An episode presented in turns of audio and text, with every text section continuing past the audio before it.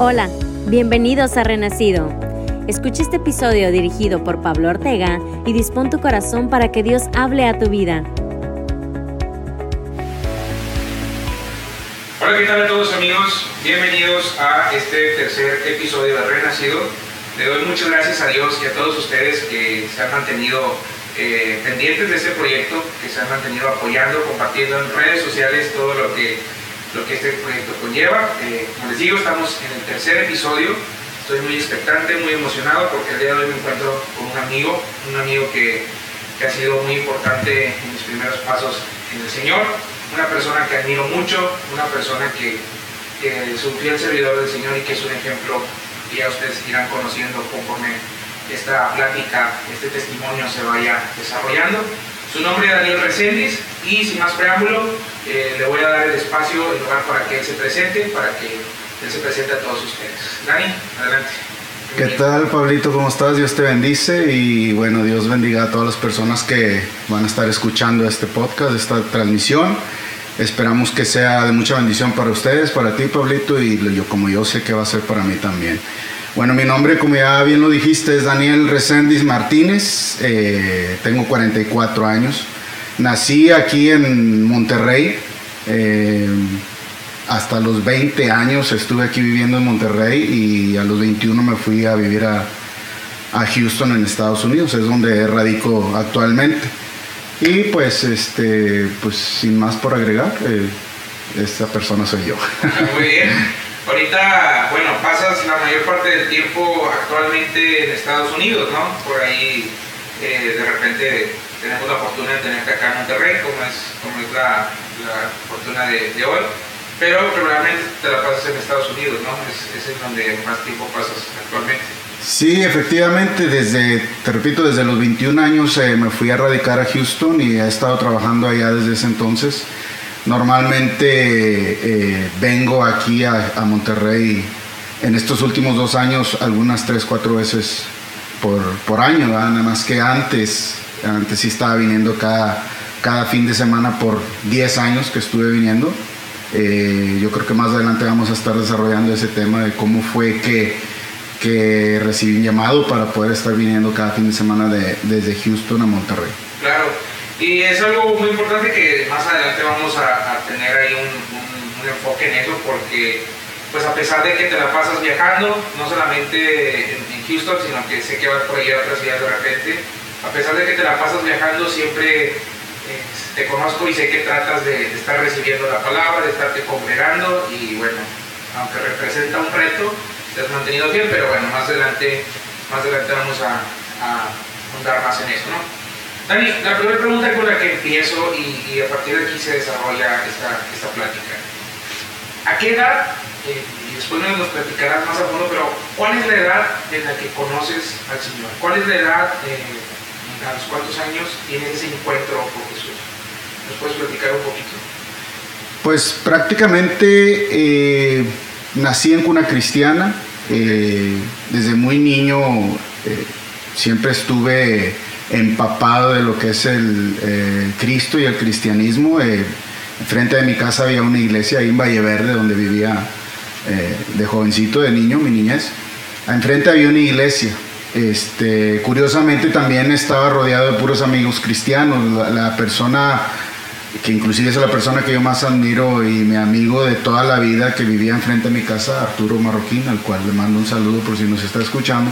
Este, él y el vecinito de al lado, la del otro lado también, todos éramos cristianos y acudíamos normalmente ahí a la iglesia que estaba enfrente de, de mi casa. Inclusive yo recuerdo muchas de las ocasiones en donde la iglesia, pues los domingos era el culto y yo era las personas, como vivía enfrente, siempre estaba bien despierto desde las 8 o 9 de la mañana y volteando a la iglesia, esperando a la primera persona que llegara para yo cruzarme ahí y estar ahí al pendiente de lo que eran los servicios y los cultos en la iglesia. Entonces normalmente yo nací, crecí como cristiano, mis abuelitas, eh, tanto la materna como paterna, este, siempre me, empaparon con las cosas de Dios. Mi, abuelita paterna era por parte de la iglesia más tradicional de aquí de México y, mi abuelita materna, quien vivía en Houston, este, ella vivía,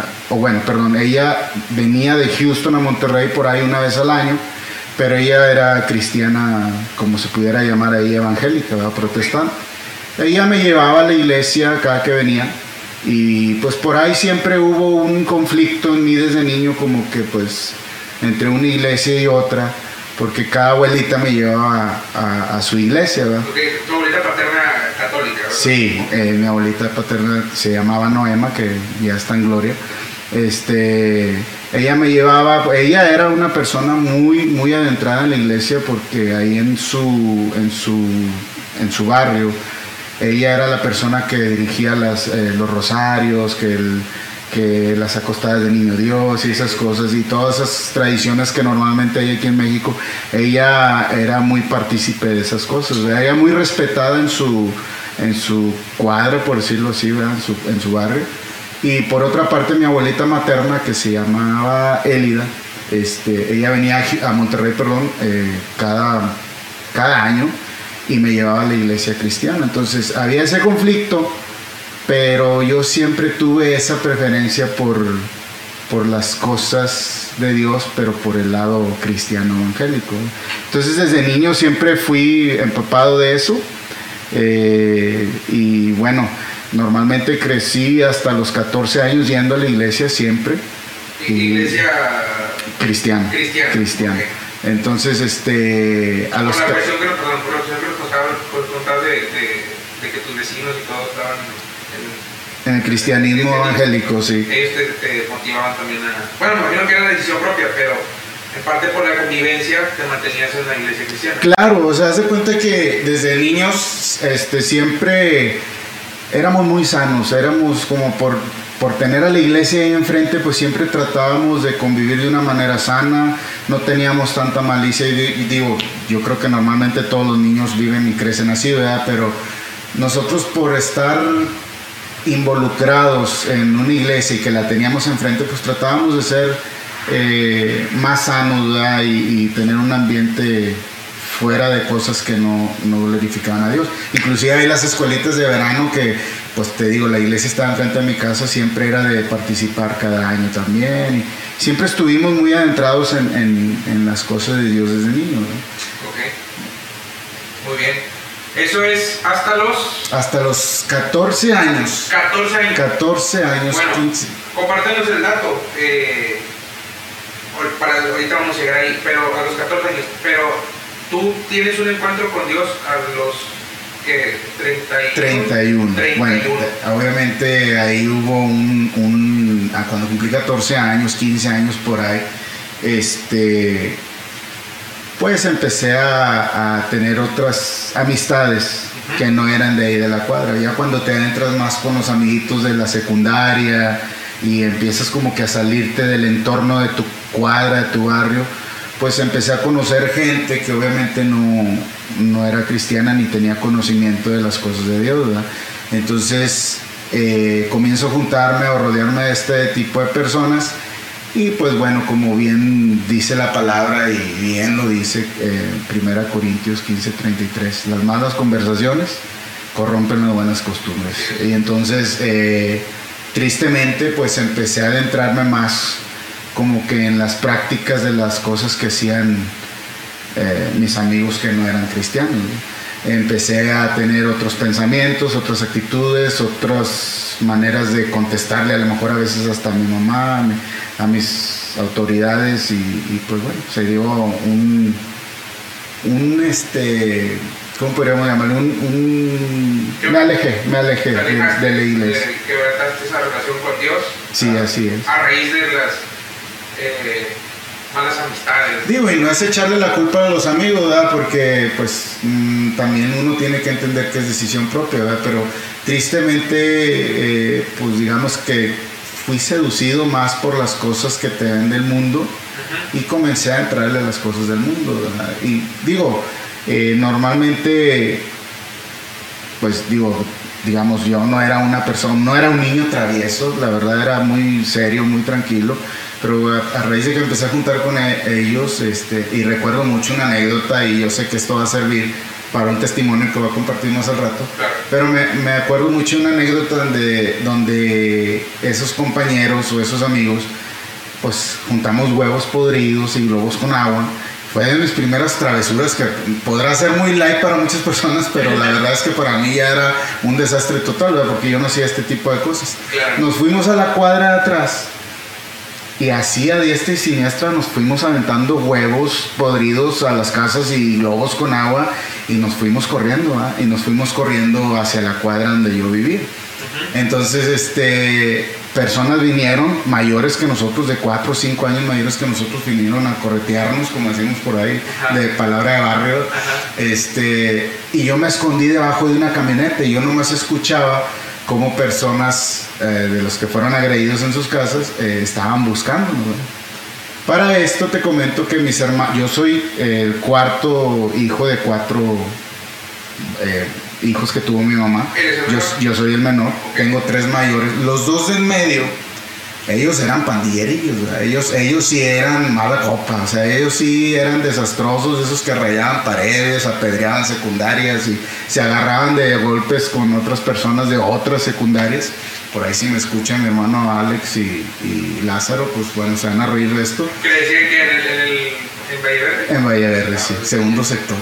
Y este, recuerdo mucho que ellos, mis dos hermanos del medio, Lázaro, que le decían Chito, su apodo, y el Alejandro, que le decían el ajo, así le decían. ajo. Sí, chistoso. Lo digo todo esto por una razón. Ellos eran muy respetados en, en mi cuadra, entonces por ende a mí me respetaban, pero no por quien yo era, sino por, porque el barrio te respalda, en este caso, en este caso mis hermanos. Entonces, ¿sabes qué? cometimos esa travesura. Nada más siento que alguien dijo, ay, mira que hay uno, y me jalan del pie, y me sacan de la camioneta, y me dice la persona que yo dije, me, aquí me va a sonar el vato, Pero me dice, ah, no, este es hermano del chito y del ajo, o sea, no, hombre, con esto no te metes. Entonces me sentí como que, ah, o sea, pues tengo, sí, tengo un nombre o un nombre atrás de mí que, me respalda, que, que por, me protege. Y por, el contrario, había otras, otras situaciones en donde yo me salía de mi zona y una vez me tocó hacer un trabajo de secundaria en como a, no sé, 10 cuadras más arriba de donde yo viví. Entonces una persona que iba pasando eh, obviamente con sus caminadillos pandilleros y todo, me dice, ah, era el hermano del ajo, no hombre, ahorita que salgas, te va a llover y que no sé qué. Total, me querían dar una paliza, ¿verdad? En una de esas que se descuidaron, pues yo salí corriendo así, chispado, me fui. Y pues hasta donde llegué yo a mi barrio, pues ya ellos dejaron de corretearme, ¿no? Ese tipo de cosas que cuando de niño, de haber crecido en un ambiente sano y empiezas a juntarte con gente que no glorifica ni honra a Dios, pues empiezas a cambiar de actitud, ¿verdad? Y, porque sales de esa protección que, digamos, que, tienes al estar en un ambiente controlado, un ambiente sano, ya con amistades que, como te dices, no al Señor. Que le gusta el desastre y el te sales de esa, de esa protección, te sales de ese círculo seguro, por así decirlo, que tienes, que sabes que no vas a vivir en situaciones con personas correctas, con personas entregadas a Dios, y ya que te sales, pues ahí te, expones a ese tipo de situaciones. que después las entiendes, o sea que en el momento hasta te sientes chido por andar ahí en la bola, pero pues después entiendes que, que pues no es el camino correcto. Sí, no digo, por ahí escuché a un amigo decir, eh, jovencito también dice, es que yo quiero vivirlo por mi cuenta para aprender. y uno sabe lo que dices, digo, cuando te gusta aprender por el lado difícil, Dios te reivindica, no tengo duda de eso, pero Dios tiene un plan perfecto para ti, no quiere que te salgas de, ese plan perfecto. Tristemente a mí me tocó salirme, eh, entonces yo pues crecí entonces aquí en Monterrey eh, hasta los 20 años me fui a vivir a, Estados Unidos, eh, en Houston, eh, y ahí es eh, donde normalmente Estados Unidos es el, perdón, el, país, el país con mucho libertinaje, donde hay todas las oportunidades de meterte al lodo de lleno, entonces me tocó comenzar a vivir o convivir, mejor dicho, con compañeros de trabajo que normalmente hacían drogas enfrente de mí, o yo, aunque en realidad siempre tuve ese temor de Dios y nunca le di de lleno yo a, a, meterme en cosas que no glorificaban a Dios, pero andaba en la bola. Sí, estabas, estabas ahí, ¿no? Sí, estaba en la bola. Entonces, a lo largo de desde los 20 años que estuve viviendo, bueno, sigo viviendo en Houston, pero en esos 20 años donde empecé a ver cosas que no, empecé a andar de antros, a lo mejor en bailes y teniendo estas relaciones que no son agradables a los ojos de Dios, este, pero vivía ahí en, ese, en ese ambiente donde después comencé a tener esa sensación o ese sentimiento de querer regresar a la iglesia. A los 30 años exactamente tuve lo que se llama un remordimiento, más no un arrepentimiento todavía. empezaste a sentir ahí la, espinita, el, imagino que te empezaste a acordar de, de cuando estabas en tus primeros años en, la iglesia o cómo fue ese remordimiento? Ese remordimiento, fíjate, es... ¿O qué te llevó a, tenerlo? Fíjate, es una manera muy curiosa. No sé si te acuerdas tú de la página como de red social como MySpace. No sé si lo ubicas. yo estaba eh, muy chico, no lo sé, pero sí sé de lo que me. O sea, ya no estás diciendo viejito. no, pero eh, MySpace era una página como lo que ahora es Facebook, pero en esa página tú disponías, y vamos a decir, yo en mi página ponía una canción que se reprodujera en automático cuando alguien visitaba mi, muro, por decirlo de una manera. O sea, vamos a decir, Pablito Ortega visita la página de Daniel Reséndiz, cuando tú le dabas clic a mi página, automáticamente se reproducía una, una, canción que yo disponía que se reprodujera al momento de que tú abrías mi página. Entonces, pues yo estaba ahí de, de stalker, ahí viendo las amigas de un amigo a ver cuál estaba bonita y cuál no. Entonces me toca la, la diosidencia. De que veo una foto de una muchacha atractiva, se ve bonita, y dije, a ver, déjame ver esta, esta esta muchacha, a ver qué trae, pues, entonces me toca que abro su, su, muro, su perfil, y se empieza a reproducir una canción cristiana que es de Abel Zavala, que se llama De tal manera, no sé si lo ubicas cuál es. pues lo he escuchado. En la que dice, de tal manera, no soy buen cantante, me amó, que su vida no escatimó esa canción la empiezo a oír y me empieza a entrar como que ese, ese sentimiento de que, ¿qué estoy haciendo? O sea, ¿qué estoy haciendo en mi vida? O sea, ya tengo aproximadamente 15, 16 años que me alejé de las cosas de Dios y qué he estado haciendo de, de mi vida en estos últimos años, en qué me estaba metiendo, en qué relaciones estoy, por qué estoy en estas cosas cuando yo sé la verdad y sé lo que significa estar fuera de la voluntad de Dios. Empecé a tener un remordimiento, pero no un arrepentimiento, porque yo seguía con mi vida de sinvergüenza, yo seguía haciendo las cosas que no eran buenas.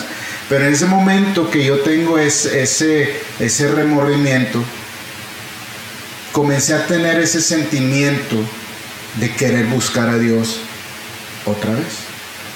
Entonces, estaba yo en Houston en ese entonces, eh, comienzo yo a pedirle a Dios, y le empecé a pedir a Dios, Señor, quiero encontrar una iglesia en donde pueda yo llegar y congregarme, pero no quiero ser una persona que vaya nada más los domingos, yo quiero comenzar a servirte, quiero comenzar a tener un conocimiento verdadero de tu persona y ser un siervo tuyo.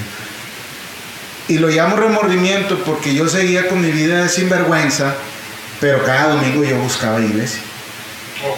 Había amigos, compañeros de, trabajo que yo sabía que eran cristianos y yo les preguntaba, ¿verdad? Eh, Oye, ¿a qué iglesia te congregas? Me gustaría visitarte. Ellos me decían la dirección de su iglesia y yo cada domingo iba a una iglesia y yo sentía como que, ah, como que no, no me gusta, no, no me hallo aquí, no, algo no me agradaba. Entonces cada domingo era una iglesia tras otra y tras otra y tras otra y ninguna sentía ese clic. Duré un año aproximadamente yendo a una iglesia y a otra, donde, donde no sentía como que yo, aquí es, ¿verdad? Y en ese año pues yo seguía, como te repito, mi vida igual, seguía igual, pero tenía esa como que cosquillita de buscar a Dios y encontrar una iglesia. Dándote un contexto de todo esto, yo, digo, si las personas que me conocen saben que soy bien tigre, ¿verdad? Y normalmente yo tenía una página de internet que se llamaba tigres.us y ahí habíamos muchas personas que platicábamos acerca de las contrataciones de los juegos, que si perdió, que si ganó, etc. Entonces, entre ellos había un amigo que lo saludo, David Santos, él, él, él, le dice mimoso ahí en la iglesia. Este, él, yo sabía que era cristiano. Entonces, normalmente no platicábamos cosas de Dios, todo era a base de tigres y así, ¿verdad?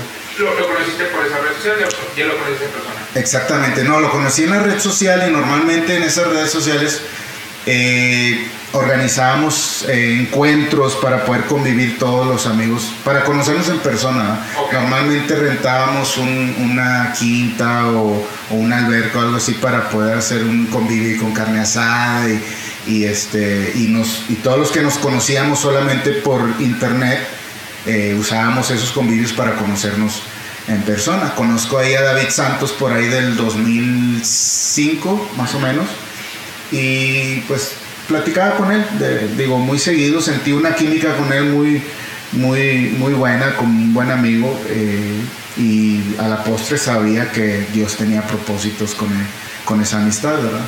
¿Cómo se dio eh, el encuentro con Jesús? Se dio a base de que en esa búsqueda que yo tenía en Houston, de iglesia, yo venía a Monterrey una vez al año para ese entonces. Ya estamos hablando por ahí del... del familia aquí? Eh, mi abuelita, la, mi abuelita paterna eh, y mi tía, eh, hija de mi abuelita, obviamente, la hermana de mi papá. Este, yo venía aquí a Monterrey en esos entonces una vez al año, aproximadamente, o dos a lo mucho. Entonces, conozco una persona, amigo de trabajo, que él venía cada fin de semana a Monterrey, porque él tenía un negocio de, vamos a decirlo, de transporte y de de mensajería o paquetería o encomiendas, como se le llama por ahí. Y este, ese compañero de trabajo me dice un día, oye, ¿sabes qué? Eh, tengo yo normalmente gente que me ayuda a manejar en mis viajes a Monterrey. Nos vamos los viernes y nos regresamos el domingo aquí a Houston. ¿Cómo ves si me ayudas? Este, es que no tengo quien me ayude ahorita a manejar. Le dije, sí, yo te ayudo, pues tengo que ir a Monterrey este fin de semana, igual este, pues me eches la mano en llevarme y te echo la mano en, manejar. En ese entonces yo tenía esa comezón de seguir yendo a la iglesia, buscando iglesia, pero como iba a venir a Monterrey, no era como que buscar iglesia casi, lo dije, voy a visitar a la iglesia a la que iba de niño, que es el templo en Buenas Nuevas, ahí en Valle Verde. Entonces, como no quería ir solo, le comenté a, David Santos, le dije, oye David, este, yo sé que eres cristiano, este, me lo has dicho, nunca hemos platicado estas cosas, pero no sé si me pudieras hacer el favor de acompañarme a la iglesia a la que yo iba de niño. Entonces él me dice, eh, fíjate que yo pertenezco al grupo Alabanza y ya ensayamos los cantos que vamos a cantar mañana y vamos a tocar y este, no, puedo, no puedo faltar, pero ¿cómo ves si vamos a mi iglesia mañana, que es ahí el Divino Rento, este, y después te acompaño a la tuya, buenas noches. Le dije, va, pues vamos, ¿verdad? Entonces, ya cuando llego, entro a Chapo, Pablo,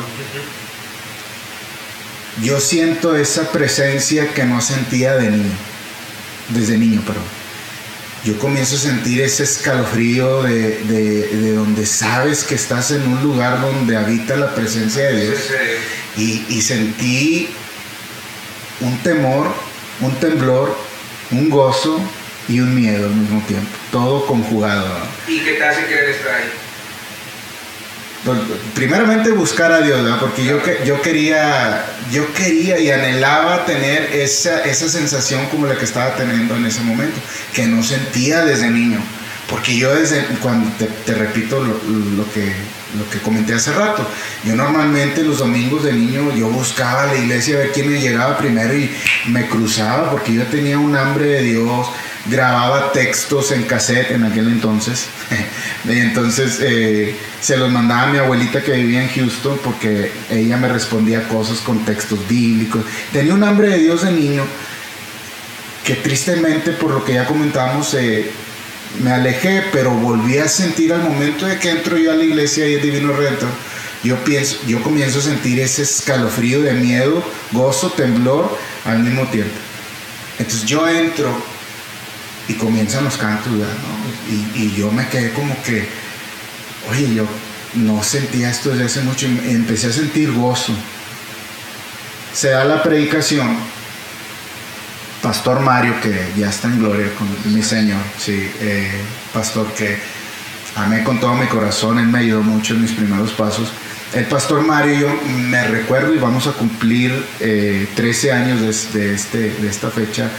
El 25 de enero del 2009 fue cuando yo me acuerdo hasta de lo que predicó el pastor Mario, de Esther, me acuerdo de los cantos, me acuerdo de todo.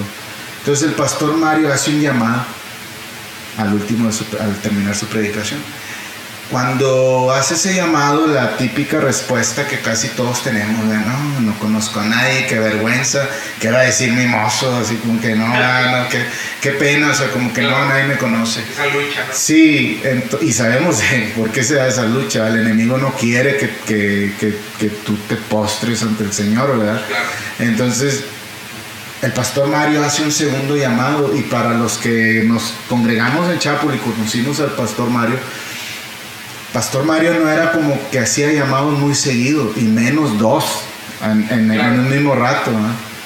Y en ese segundo llamado yo decía, es que yo sé que Dios me está llamando, pero qué vergüenza. No, no, y no conozco a nadie, así es como que no. El pastor Mario es un tercer llamado. Y yo dije, definitivamente este llamado es para mí. Y yo tengo que ponerme a cuentas con el Señor. Yo sé que el Señor me está llamando y yo voy a acudir. Yo paso al altar, Pablo. Y cuando comienzo a orar, Señor, no sé qué pasó, perdóname, perdóname por todo lo que he hecho en estos últimos 15 años, que sabiendo lo que es bueno, no lo hacía. Y yo sé que la palabra dice, hay de aquel que sabe hacer lo bueno y no lo hace. Empecé a sentir esa, esa, ese sentimiento de, vamos a decirlo, de condenación que yo decía, yo sé que estoy perdido, yo sé que estoy acabado, soy un pecador miserable que merezco lo peor. Y empecé a llorar lo que se dice, como dice la palabra que Pedro lloró cuando negó al Señor, que dice, lloró amargamente. Comencé a derrochar ahí lágrimas de amargura y en eso Dios pone en mi mente una imagen de cómo yo de niño buscaba al Señor de una manera insaciable comienzo, comienzo a ver esa película de cómo yo buscaba a Dios, me aprendía textos y subrayaba textos en mi Biblia, que todavía conservo esa Biblia de niño, este, y la, lo subrayaba y me los memorizaba y buscaba las escuelitas y todo. Y luego Dios pone la película de la vida que estaba, llevaba, que estaba llevando perdón últimamente en esos años. Y me hace esa pregunta que sentí como Dios me confrontaba. ¿Qué le pasó a ese niño? ¿Qué pasó con ese niño que, buscaba de mí, de mi presencia?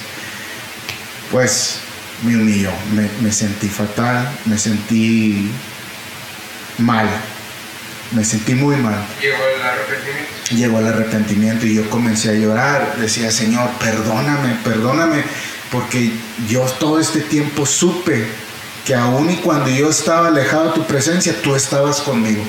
Y lo sentía, pero cuando andaba de antro, yo sentía, no debería estar aquí. No, este no es lugar para mí. Sí, pero trata de suprimirlo, ¿no? Sí. De, de, de, que se escuche más la música que, que, la voz del Espíritu Santo. Tristemente sí, le hacemos más caso a lo que te ofrece el mundo que a la voz del Espíritu Santo en ese momento. Yo decía, yo sabía, Señor, que cuando estaba en el antro yo sentía y oía tu voz porque muchas personas dicen que Dios no está en los antros. No, Dios está en el antro también, porque yo sentía cómo Él me llamaba, pero yo rechazaba esos llamados. Estaba en otros lugares haciendo cosas que no son buenas delante de Dios, como a veces hacer algún negocio que no era bueno, porque sabía que las ganancias no eran de lo más aprobadas por Dios, y yo decía, nada no pasa nada, o sea, Dios perdona y cosas así, pero yo sentía todas esas, esas llamadas de atención de Dios, pero siempre, como dices tú, las suprimía. Entonces en ese momento que estaba en el altar yo llorando, recordando todo eso y era donde estaba yo llorando amargamente. Y en eso, Pablito, se da lo que yo conozco y sé que fue un encuentro con el Señor. Porque yo sentí como Él, yo arrodillado, me toma el hombro, como de la axila, entre, entre, el, entre la axila y el brazo, y siento un, ese, ese, ese poder que me levanta y, me, y oigo la voz del Espíritu Santo en mi mente que me dice, levántate y ya no hagas lo que estás haciendo. Yo me levanto, Pablo, y comienzo a sentir un gozo, una paz indescriptible, sobrenatural. paz que sobrepasa Exactamente. Entonces, esa paz que por gracia sentimos. Muchas veces muchas personas pueden decir, pues qué padre, vea, ya leíste igual a la hilacha y ahora sí ya muy arrepentidito, pero pues, o sea, y todo lo que hiciste que, y eso es lo que debemos entender, ¿verdad? Que cuando Dios tiene un encuentro contigo y tú aceptas esa humillación, Dios, como dice su palabra, va a borrar todas esas rebeliones y lo va a echar a lo más profundo de la mar y nunca se va a correr de ello, dice la palabra. Yo lo creí, lo sentí así porque yo comencé a, sentir esa paz que sobrepasa todo, sobrepasa todo ese entendimiento. Y gracias a Dios por eso. Gracias a Dios por eso. Me voy a mi lugar, Pablo, y sigue un canto. Y yo, tristemente, los cantos no me los sabía porque tanto tiempo alejado de, la iglesia, yo me había quedado con el alabaré, alabaré. Y ya acá, pues cantos más que Marcos Witt y todo eso. Yo, yo no viví esa transición de, de canto, del estilo de, alabar en la, casa de Dios. Entonces, me, pero me quedé con un gozo, me quedé con un gozo y ahí sentí otra voz del Espíritu Santo que me dijo, aquí es estás buscando iglesia, aquí es donde yo quiero que me sigas. En su momento no lo entendí, porque yo dije, Houston, Monterrey, yo vivo en Houston, Monterrey me queda a 8 o 10 horas manejadas, trabajo en Houston, ¿cómo le voy a hacer? Pero yo salí gozoso de la iglesia. Eh, regreso a Houston y este compañero de trabajo que me había ocupado ese fin de semana para ayudarle a manejar, me dice, oye, ¿cómo ves? ¿Me puedes ayudar cada fin de semana a ir a Monterrey? Es que ocupo a alguien que me ayude a manejar. Y pues yo veo que a ti te gusta la manejada y te gusta la carretera y pues te veo muy animoso de, activo, vaya. Soy, yo la verdad es que he sido muy hiperactivo en esa cuestión de carretera. Entonces yo entendí que Dios puso en medio para poder estar yendo y viniendo de Houston a Monterrey cada fin de semana para poder servirle a Dios en el divino Dios pues. Fíjate, quiero hacer un pequeño paréntesis antes de continuar. Nuestra amada iglesia tiene algo que no dudo que otras iglesias también no tengan, ¿no? pero en mi caso personal me pasó igual. O sea, yo eh, busqué, o bueno, mi familia buscamos muchos lados esa presencia que tú dices, esa sensación, ese sentimiento de que aquí está Y el 25 de diciembre del 2016, aquí como tú, cuando entramos, sentimos esa presencia, ¿no? Es muy característica de, nuestra iglesia, por eso mucha gente se queda ahí, ¿no? sienten esa presencia de Dios. Digo, no, no dudo que otras iglesias lo tengan, ¿no? Pero somos muy bendecidos de sentir eso en nuestra iglesia. Y entiendo esa parte de que el pastor nunca llamados, ¿no? o, que los hagan con tanta frecuencia. Pero nos toca, nosotros, mi, hermano y a mí en especial nos tocó. Después a mi padre, que en paz descanse, le tocó también. Nuestro pastor Jonathan, a mí no me tocó pastor Mario, que en paz descanse, pero yo me quedé con el pastor Jonathan Esparza, que le mandamos un saludo.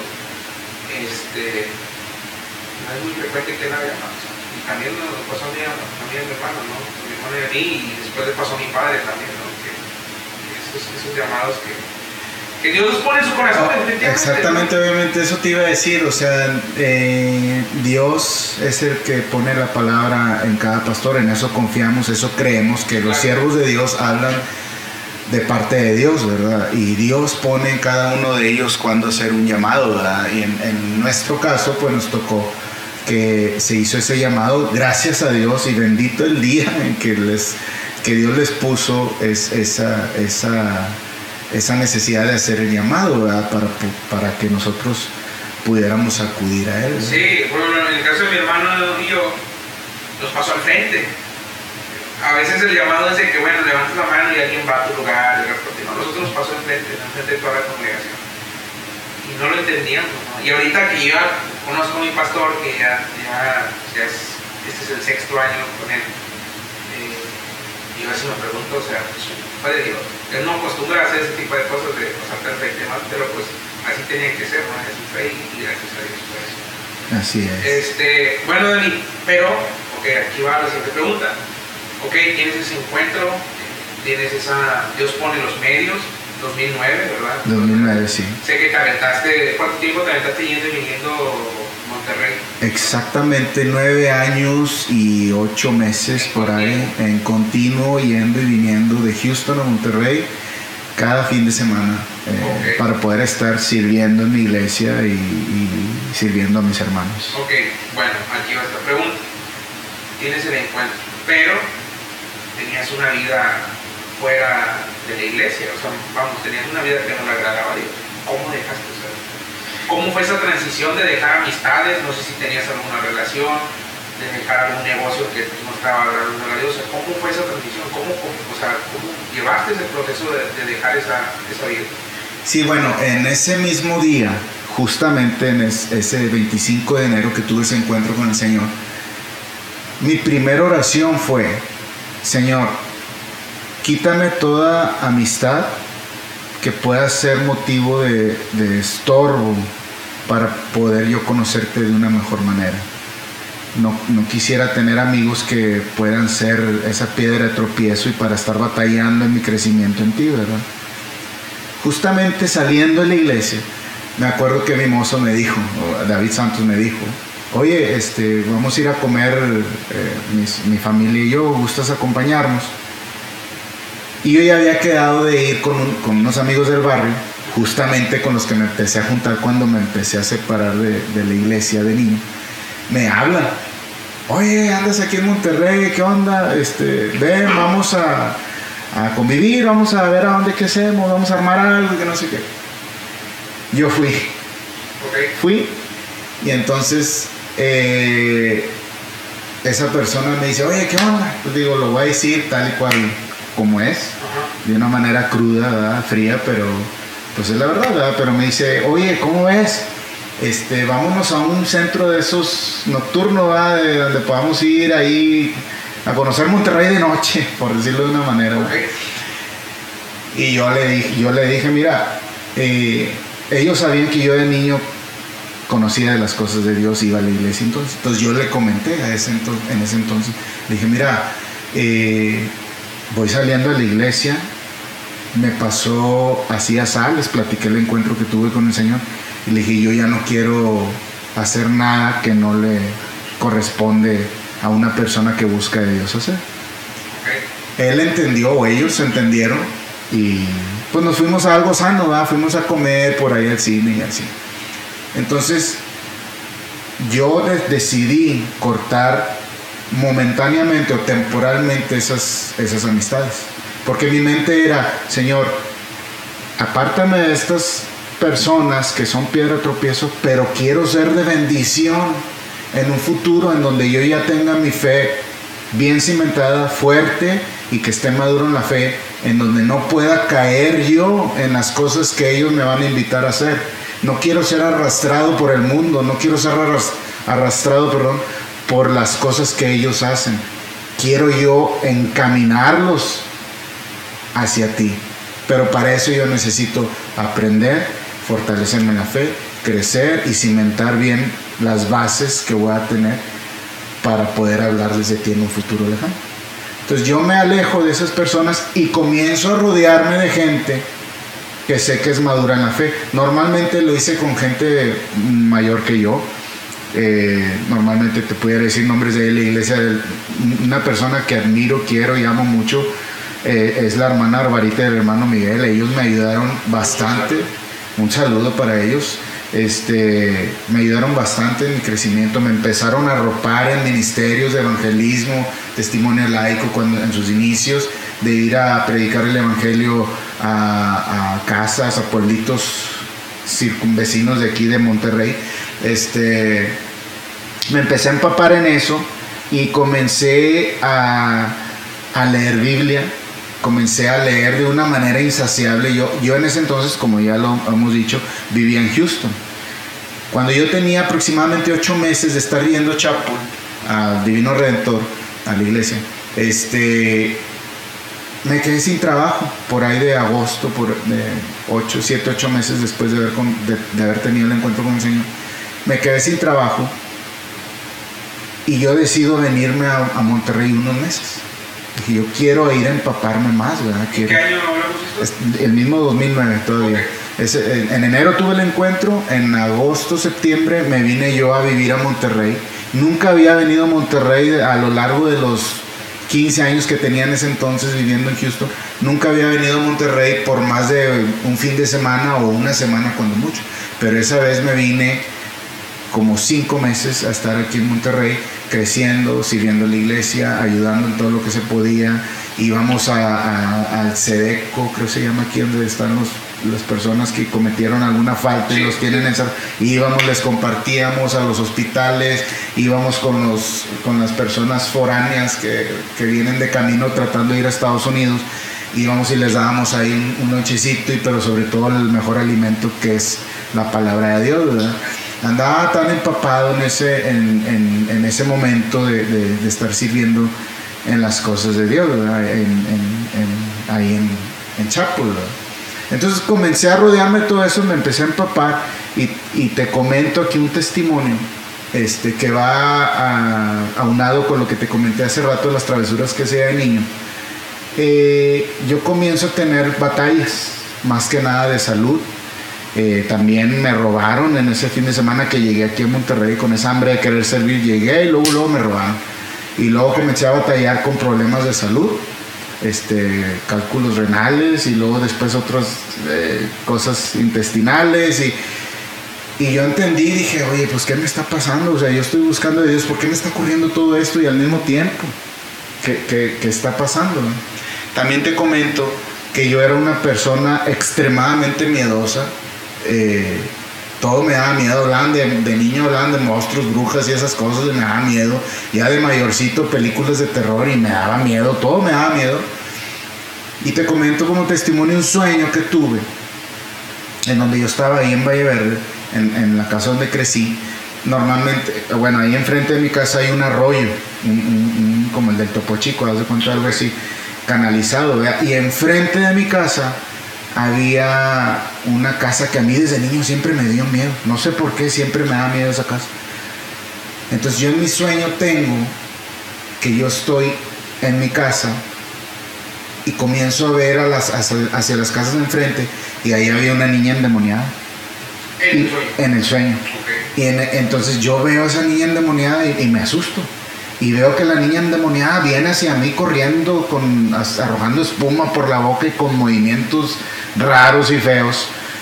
Y venía hacia mí y hace cuenta que yo en ese momento empiezo a reprender. En el nombre de Jesús te reprendo. Y se detiene esa niña, como si hubiera una pared invisible donde me quería atacar, pero rebotaba en esa pared invisible. Y en eso yo me despierto y, estaba jadeando así. Y, yo, yo, estaba solo en la casa donde vivía en Valle Verde y me dio miedo. Entonces yo en ese momento ya concilié el sueño otra vez, me quedé dormido en la mañana. Este, le hablo a la hermana Barbarita, en ese, en ese entonces le dije, fíjese hermana, soñé esto así, así. Me dice, ¿y es un sueño de parte de Dios? ¿Tú crees que sea de parte de Dios? Este, interpreta, pide dirección y pide interpretación. Entonces yo leyendo la Biblia, este, yo sentí la voz del Espíritu Santo en donde me decía, ¿Te acuerdas de aquella vez que te jalaron del pie porque hiciste tus travesuras. Y que no te pudieron hacer nada porque dijeron, ah, este es el hermano del ajo y del chito, no le hagas nada. Dice, ¿cuánto más si estás a mi lado y estás conmigo y agarrado de mí? Nada ni nadie va a poder hacerte daño, ni va a poder tocarte ni un solo cabello de tu cabeza. Yo lo entendí, lo atesoré y ahí es donde te das cuenta que es un sueño de parte de Dios porque a partir de ahí los temores se fueron. Yo ya no volví a ser miedoso nunca más.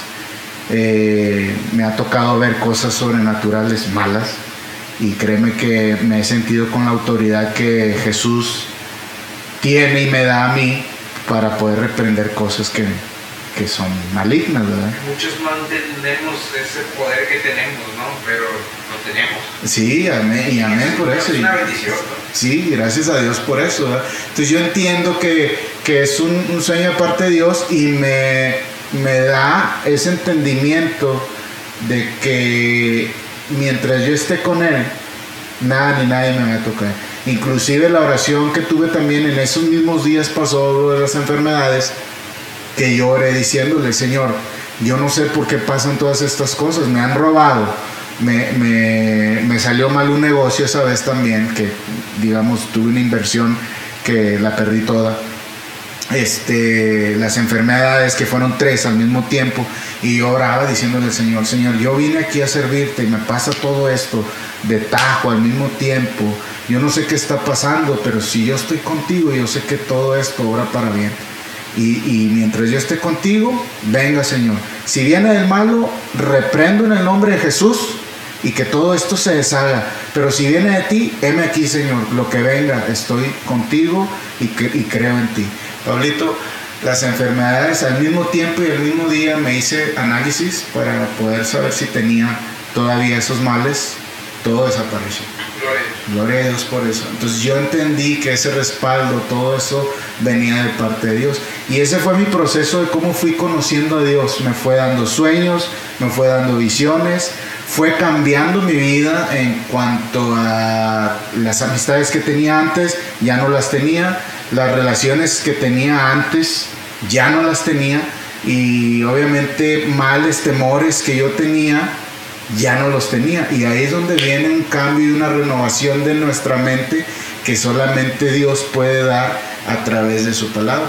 Como dice por ahí en, Primera de Pedro, siendo renacidos no de simiente corruptible, sino de incorruptible, que es la semilla, la palabra de Dios. Yo entendí que yo estaba teniendo una regeneración de mi mente y de, hasta de mis pensamientos y de mi actuar, que solamente Dios puede dar a través de su palabra. De hecho, es el versículo lema del podcast.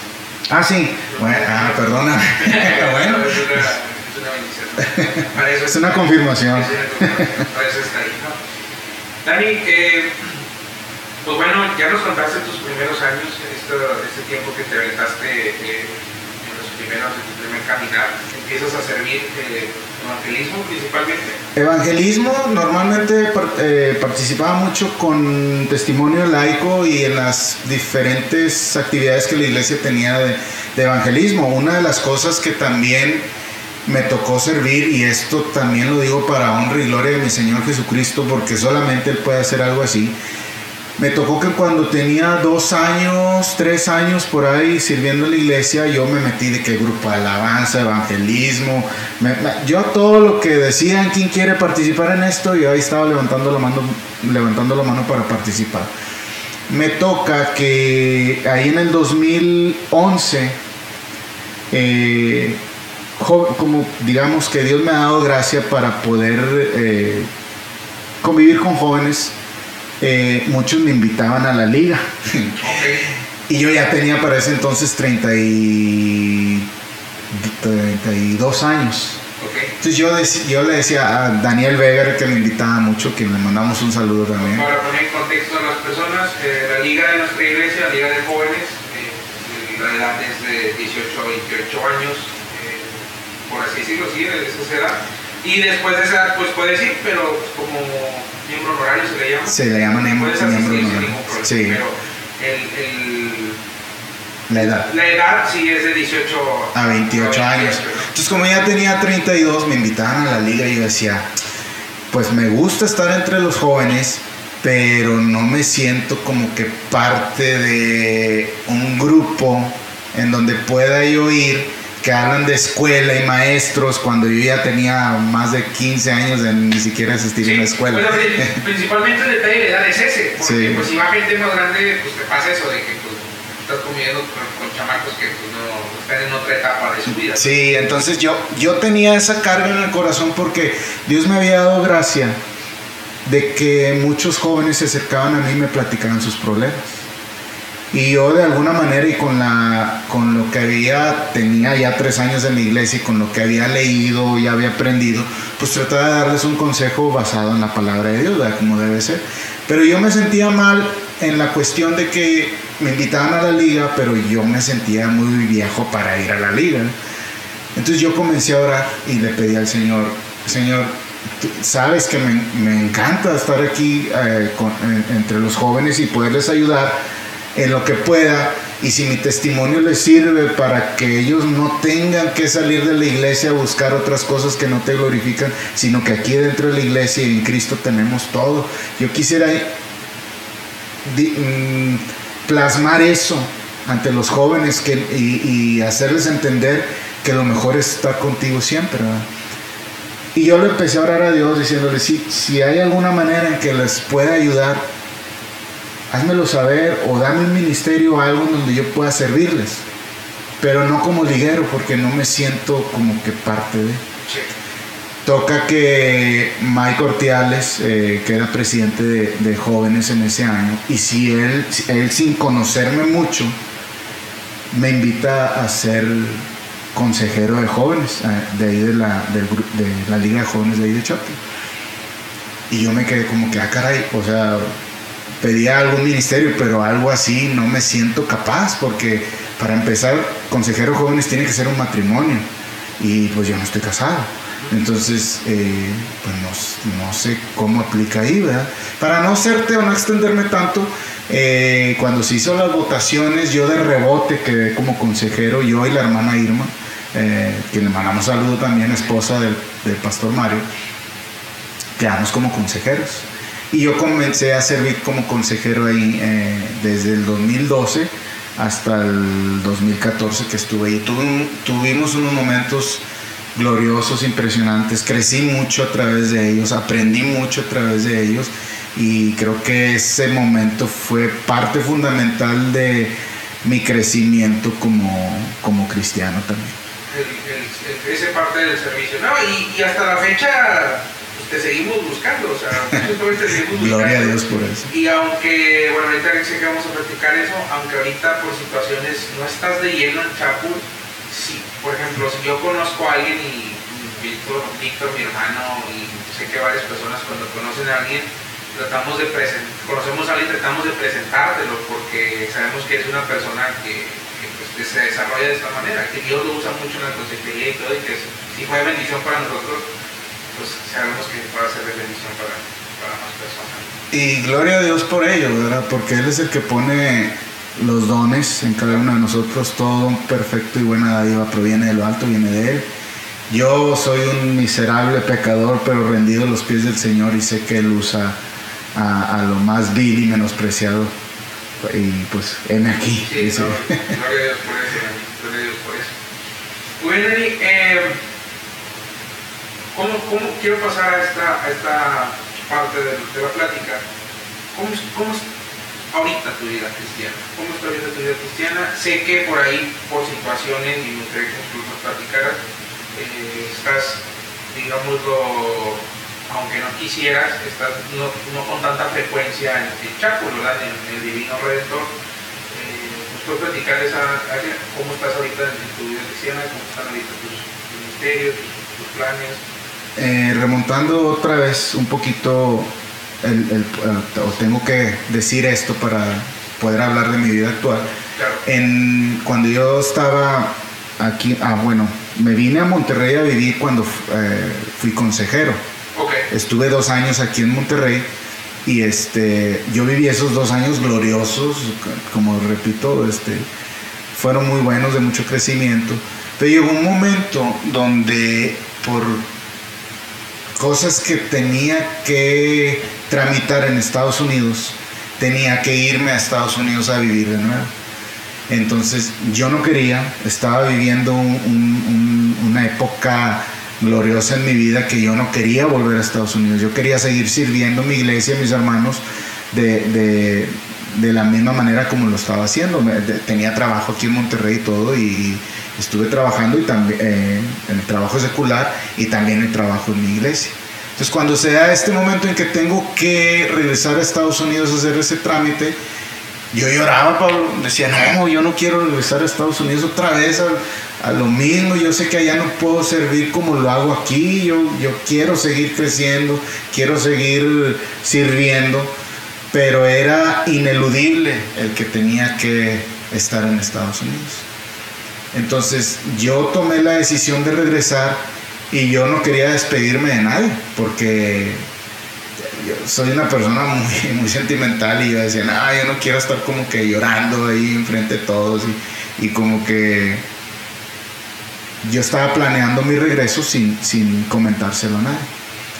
Eh, por ahí una persona publica en, su muro Génesis 28:15, este, donde Dios me da esa palabra que dice y te lo voy a leer en mi Biblia aquí.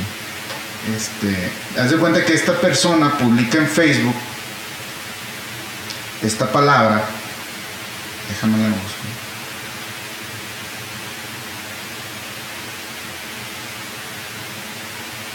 A veces uno publica en redes sociales versículos y te ves muy espiritual, pero no sabes a quién vas a llegar. Ajá, eh. vas a impactar. Sí, fíjate, dice, yo estaba tan triste y esta persona publica el simple versículo sin adornos ni nada, nada más puso Génesis 28, 15, dice, He aquí yo estoy contigo y te guardaré por donde quiera que fueres y volveré a traerte a esta tierra porque no te dejaré hasta que haya hecho lo que te he dicho. Y retumba en mí esa palabra yo dije, bueno, mi Señor me está diciendo que tiene planes para mí a donde me va a mandar, que en este caso sería Houston. Pero promete regresarme hasta que haya hecho una obra conmigo. Y de esas típicas veces que uno dice, no, pues es que yo requiero confirmación de esta palabra, a lo mejor por ahí Memo Soto, que fue el que la publicó, este, dije, por ahí la publicó y de, chiripazo vine a leerla yo, ¿verdad? Pero en eso me habla una amiga que no tiene nada que ver con, con Memo Soto, no se conocen entre ellos. ¿Memo Soto hijo? No, papá. Me, dice, me dice esa amiga, me dice, oye Dani, tengo una palabra para ti. Estaba leyendo la Biblia y brincó a mí esta palabra y Dios me puso en mi mente que te la compartiera. Y yo, ah, sí, ¿cuál es? Génesis 28, 15 y me la repite. Dije, no, pues qué más confirmación quiero. O sea, Dios tiene un plan para mí en mi regreso a Houston y, y promete volverme un día. Entonces eh, lo, tomé y decido irme a Houston otra vez. Ese, ese negocio que tenía el compañero que mencionamos hace rato de, estar llevando y trayendo cosas de Houston a Monterrey como mensajería, paquetería, encomiendas y todo eso, pues yo decidí hacerlo también. Compré una camioneta tipo van y empecé a viajar también de, Houston a Monterrey haciendo lo mismo que él hacía. Entonces, eh, mi manera o la manera en que seguí trabajando para el Señor es evangelizando en la camioneta.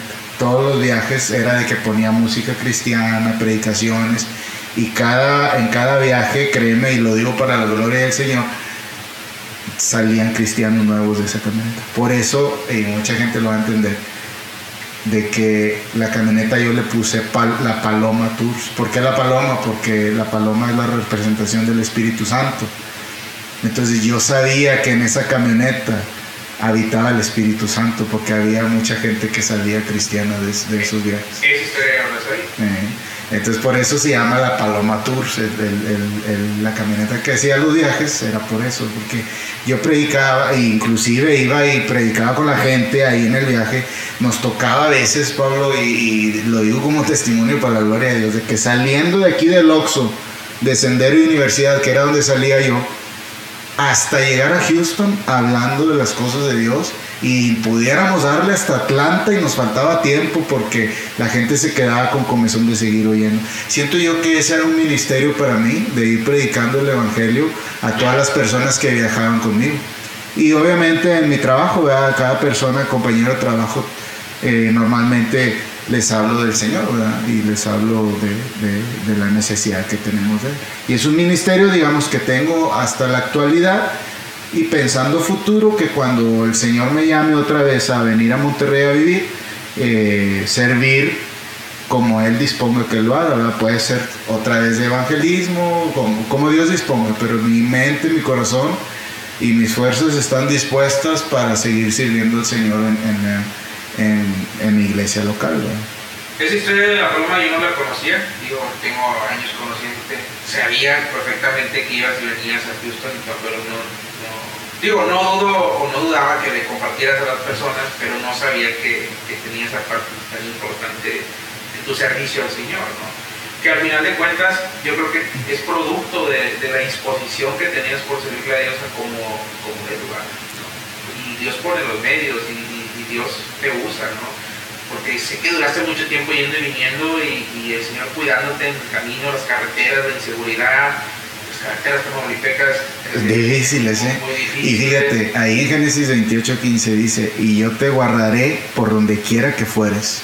Y esa es una realidad en mi vida, porque 10 años yendo y viniendo por las carreteras de, del Nuevo Laredo a Monterrey, o a veces me iba por Ciudad Mier o por Ciudad Nuevo Guerrero, que las personas que conocen esos lugares son pueblos fantasmas, o sea, literalmente son lugares desolados, solos, se ven las casas balaseadas y todo, y yo pasaba por ahí y créeme que, obviamente el temor de humano lo tenía, pero también tenía esa fe y donde yo podía decir, aunque ande en valle de sombra y de muerte, no temeré mal alguno porque sé que el Señor está conmigo. Esa era una realidad en mi vida.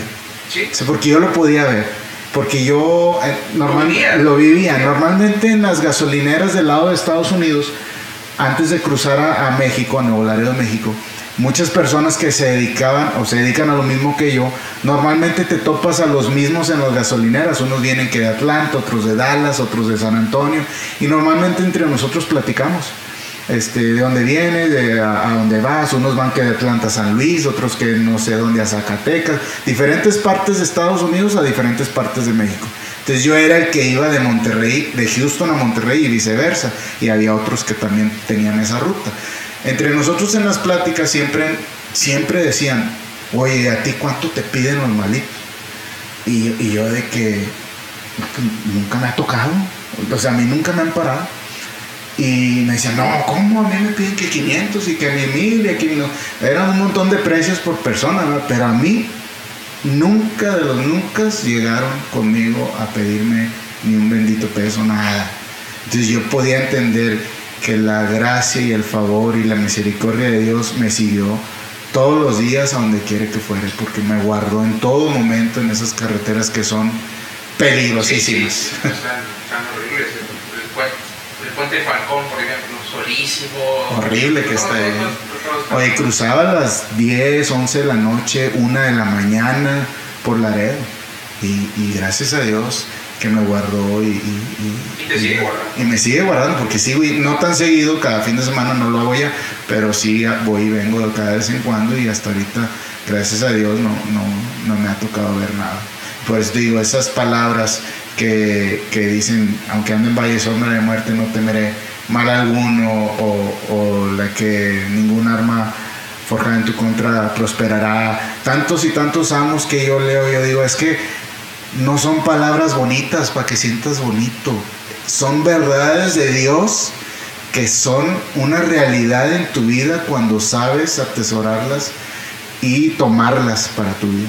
Sí, o sea, uno las lee, pero hasta que las vives es cuando... Exactamente. Son como las oraciones. Hay oraciones bien peligrosas, o sea, en el sentido de que uno a veces hace oraciones que cuando se cumplen o cuando Dios te expone a esas situaciones, porque o sea, están, están complicadas, pero bueno, así es como, como vivimos la, gracia de Dios, así es como vivimos su mano poderosa y todo, y todos para la gloria y honra de Dios. Para ir cerrando, Dani, futuro, ya me compartiste un poquito, eh, ¿qué planes tienes? ¿Qué deseos hay en tu corazón del servicio al Señor? De, ¿cómo, está el futuro para ti? ¿Qué, ¿Qué, es lo que hay en tu corazón si nos quieres compartir algo? Pues futuro en realidad para mí ahorita es como decir algo incierto en, este, desde este punto de vista.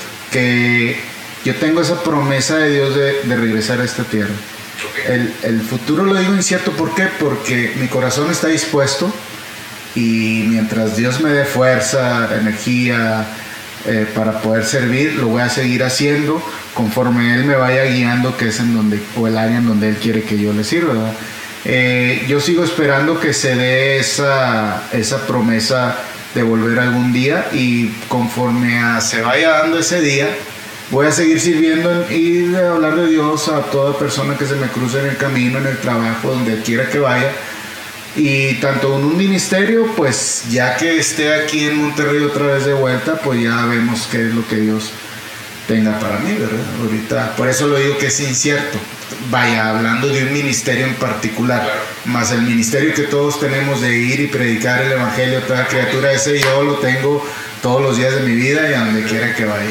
Yo creo que yo lo veo de esta manera, humanamente es incierto, pero divinamente él ya lo tiene. Él ya lo tiene y está haciendo un plan perfecto y creo que eh, se logra ver que, estás confiando en Dios, que estás confiando en Él y que te sometes a, su voluntad. Sí, como le dijo Dios a Abraham, deja tu tierra y tu parentela y comiénzale a andar y yo te voy a decir a dónde. O sea, no le dijo vete a tal lugar o, así, No, no le dio un punto en específico. Él comenzó a andar en fe a Abraham y yo me siento algo así, es como que yo camino y Dios, yo sé que Dios me va a ir llevando por sendos de justicia y por donde sé que Él quiere que esté, siempre y cuando sigamos estando en sus manos, en oración, buscándole y también en cuanto cosas me inviten a mí participar, normalmente yo no digo que no, porque sé que una invitación no es el hombre invitándote, sino que es Dios eh, tratando de, no tratando, haciendo su obra en uno. Claro.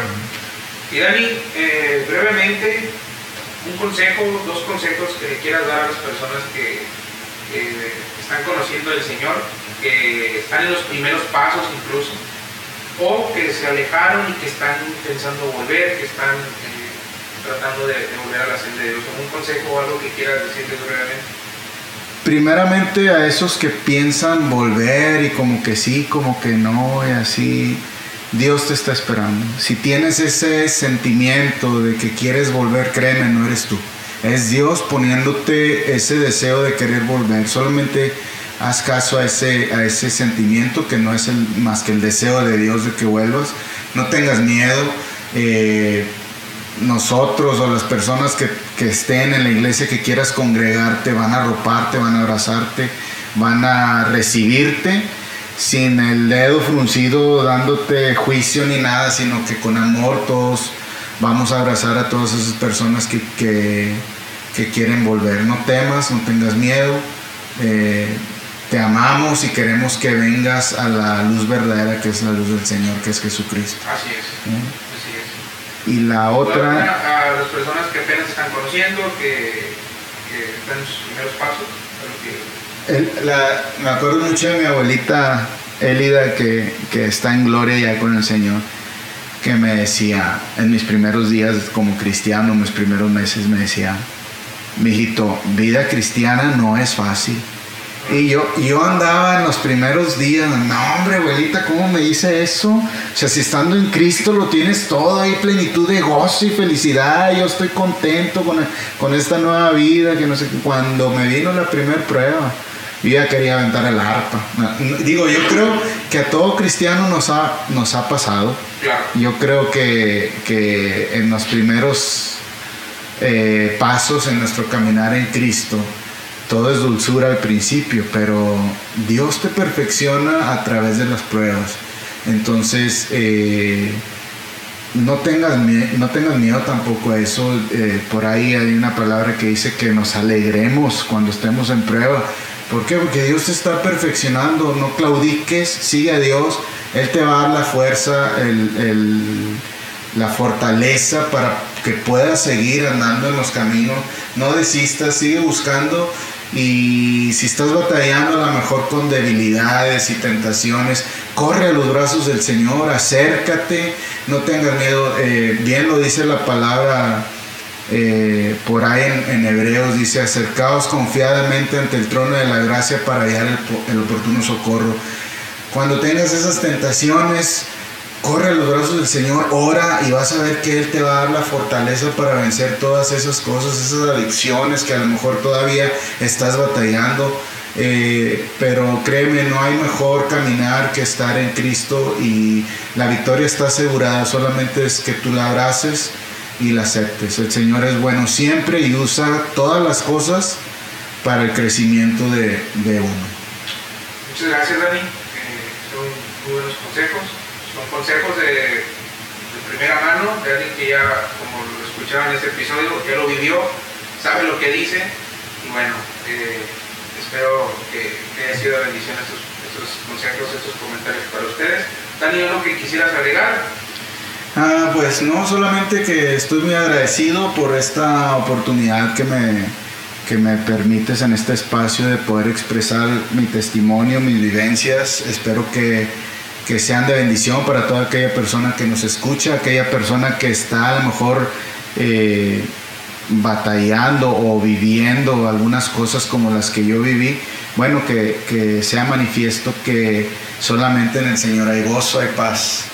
Y, pues bueno, muchas gracias por este espacio nuevamente y bendiciones para todos aquellos que nos escuchan.